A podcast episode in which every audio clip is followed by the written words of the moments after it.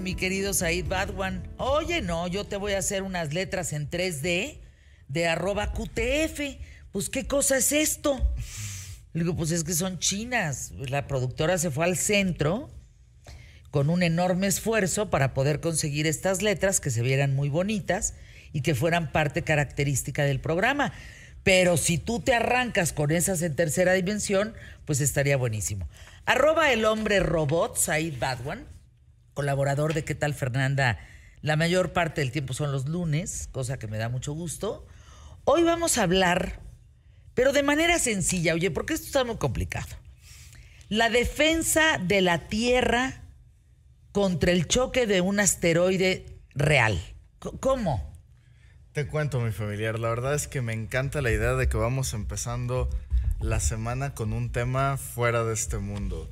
Que literalmente es, vienen asteroides, en algún momento sí tiene que pasar. ¿Por qué? Porque vivimos en un universo caótico donde son un montón de rocas flotando en el espacio que se están moviendo a grandes velocidades y que eventualmente chocan. De hecho, nuestro planeta ya pasó una vez. Sabemos que así se extinguieron. Se chocó en Mérida, ¿no? Los dinosaurios, exacto, Fue aquí en México. Entonces. Ya tiene más que, que, que.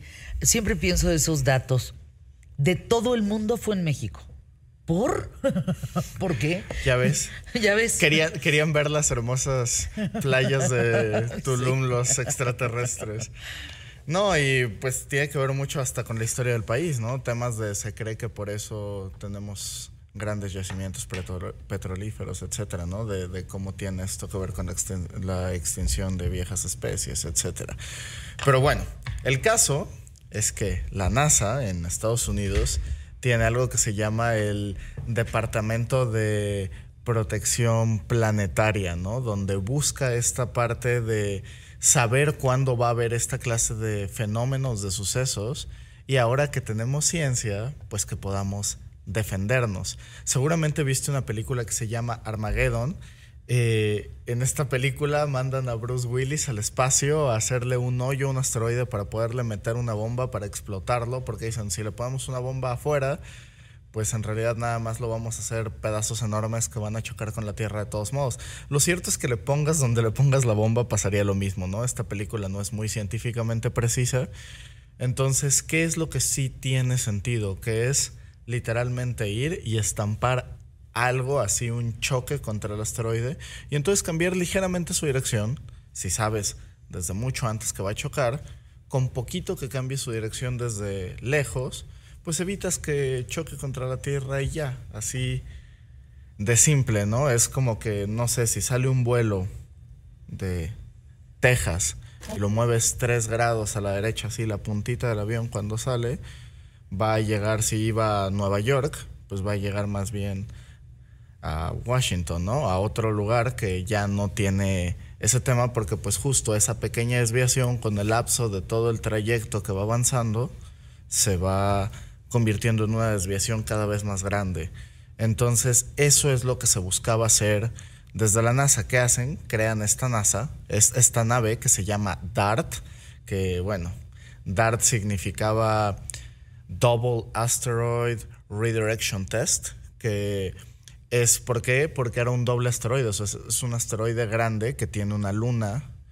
Esta luna es con la que se chocó para ver el efecto en la luna que puedes traquear más fácilmente, ¿no? Porque sigues viendo el asteroide grande y entonces ves la luna. Este asteroide está bastante lejos de la Tierra, está a unos 28 veces la distancia a la luna, entonces se intentaba que fuera con seguridad. Es un asteroide que se sabe que en la trayectoria no venía a chocar con la Tierra. O sea, no es como que, hurra, logramos como en Armagedón salvar a la Tierra. De hecho, se han hecho estudios, se ha estado estudiando en este departamento estadounidense que te comentaba.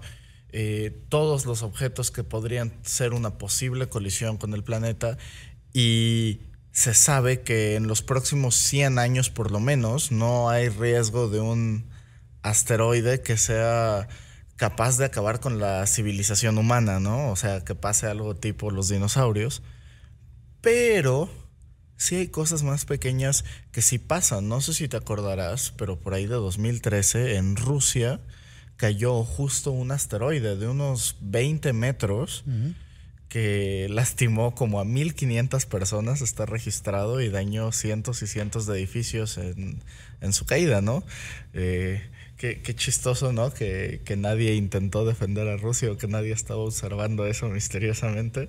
Pero bueno, es eh, cosas que pasan y por eso es importante que se haga esto y se está desarrollando esta clase de tecnología que puede desviar esta clase de asteroides medianos a pequeños que también pues pueden causar daños en el planeta y que en el caso de uno grande eh, esto se puede impedir, ¿no?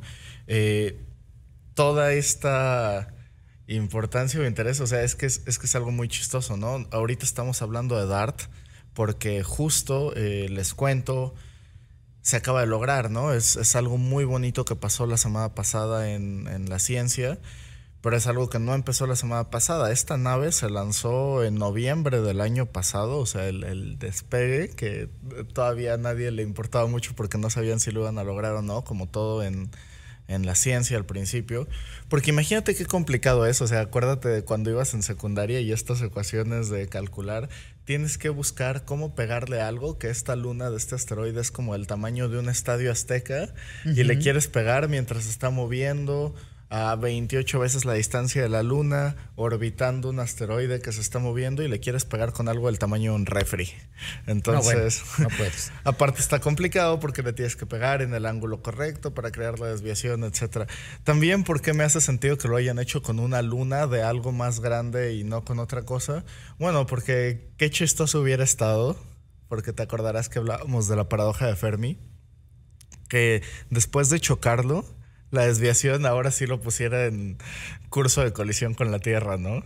De esos así fails absolutos que, que dirías y que llegan a pasar. O sea, está muy chistoso. Y la paradoja de Fermi, lo que decía cuando estábamos hablando de los ovnis, etcétera, era que en general las especies desarrollan tecnología para autodestruirse antes de que desarrollen tecnología como para hacer viaje interestelar, ¿no?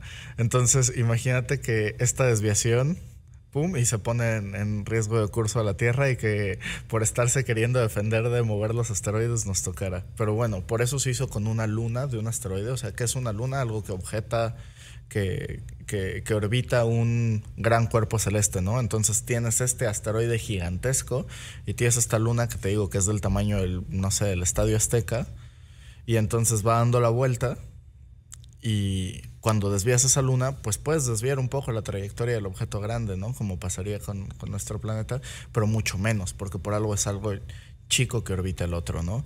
Entonces, eh, un hito más en la historia de la ciencia, esta semana se logró. Eh, se necesitaron muchas cosas, mucha tecnología. Es una nave que se pilotea a sí misma, que fue lanzada desde un Falcon 9 de SpaceX y que después se propulsa con, un propulsor de iones que va a una gran velocidad, gran aceleración que crea este efecto. ¿Qué significa eso para los que no entendemos tanta complejidad? Palabras sencillas, ¿qué significa lo que pasó? Logramos acelerar tanto una nave que con una cosa chiquita del tamaño de un refri logramos desviar un asteroide.